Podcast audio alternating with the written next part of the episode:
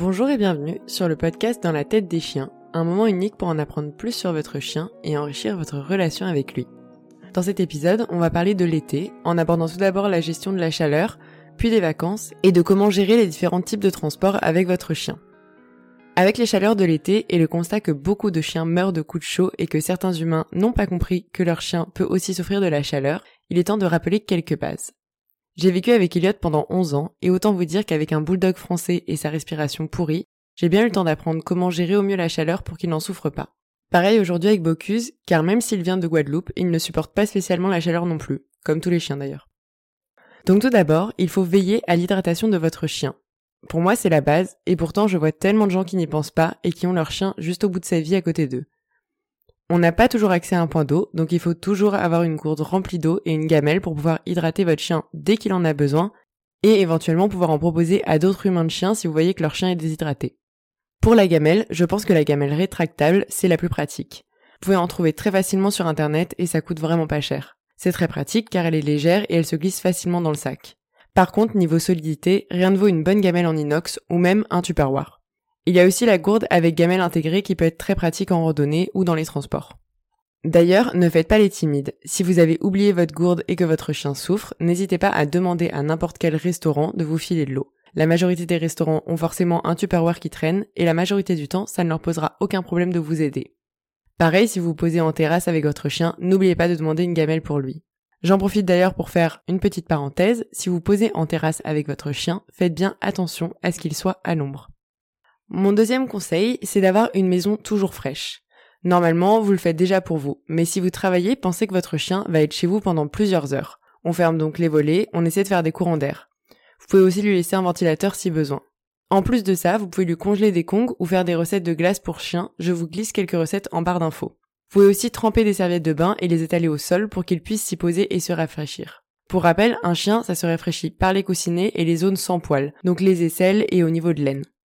Et si vous voulez pas dégueulasser votre parquet, il y a également des tapis rafraîchissants, mais de ce que j'ai constaté, la plupart des chiens ne comprennent pas trop à quoi ça sert. Vous pouvez aussi faire prendre une douche à votre chien. Moi par exemple, Elliot détestait l'eau, et le simple fait de mettre ses pattes dans l'eau c'était une épreuve. Cependant, il avait bien compris les bénéfices de la douche ou du bain de pied quand on revenait d'une balade au soleil. Des alternatives à la douche peuvent être un gant humidifié et ou un brumisateur si votre chien ne supporte vraiment pas la douche.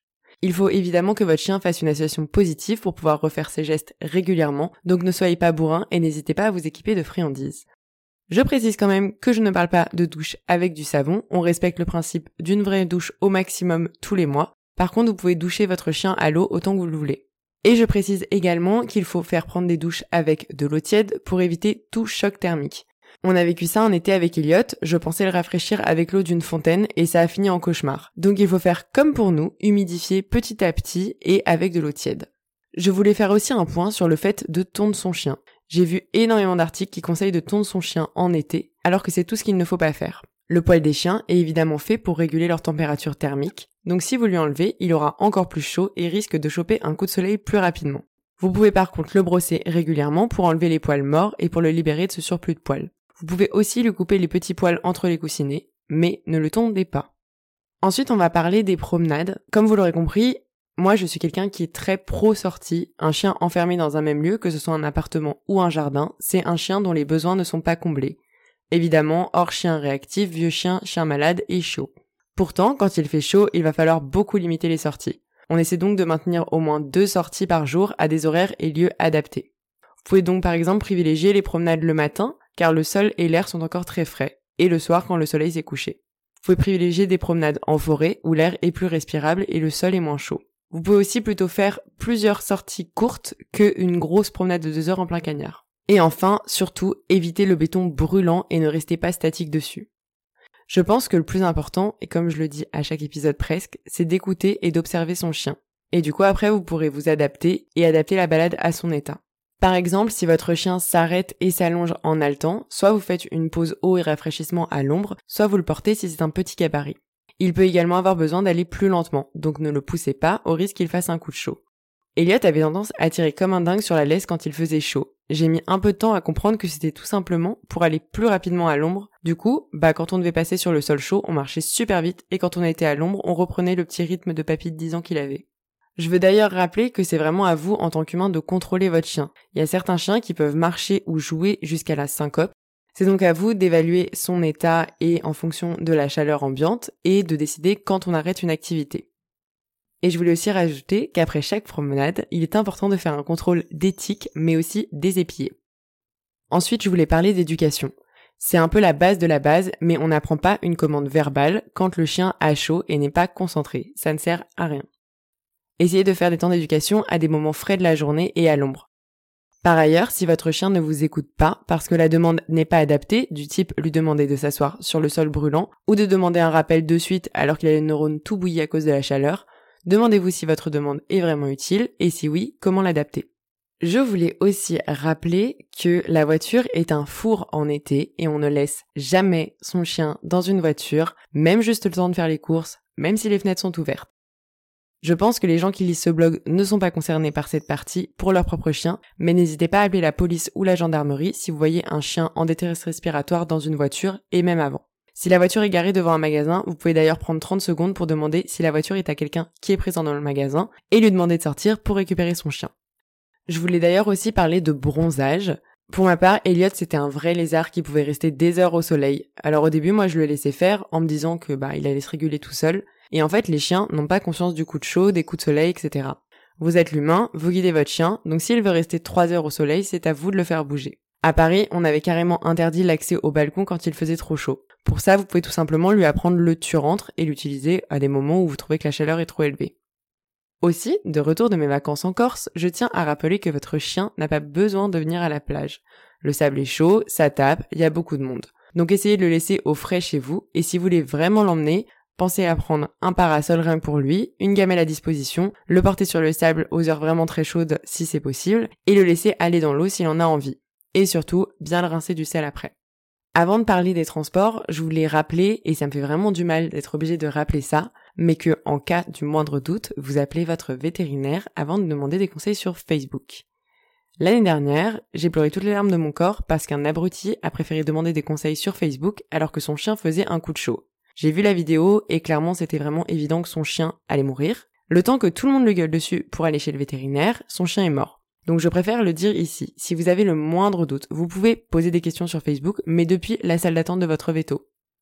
Et d'ailleurs, si vous êtes en vacances, vous pouvez aller voir le vétérinaire le plus proche, souvent c'est indiqué sur Google Maps, ou les urgences veto si personne n'est disponible. Ça aussi, ça fait partie des choses que j'ai vécues avec Elliot en vacances, avec ma meilleure amie et ses parents.